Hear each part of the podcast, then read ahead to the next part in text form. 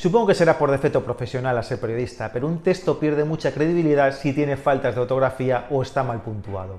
Son incontables las veces que reviso los textos que escribo para el periódico y para mis dos blogs, y aún así se escapa algo. Los artículos que redacto para el periódico siempre los imprimo. No es lo mismo corregir en la pantalla que en una hoja.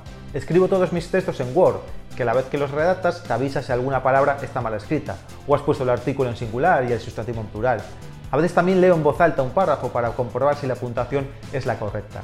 Si me hago es que las frases son muy largas y le falta algún punto.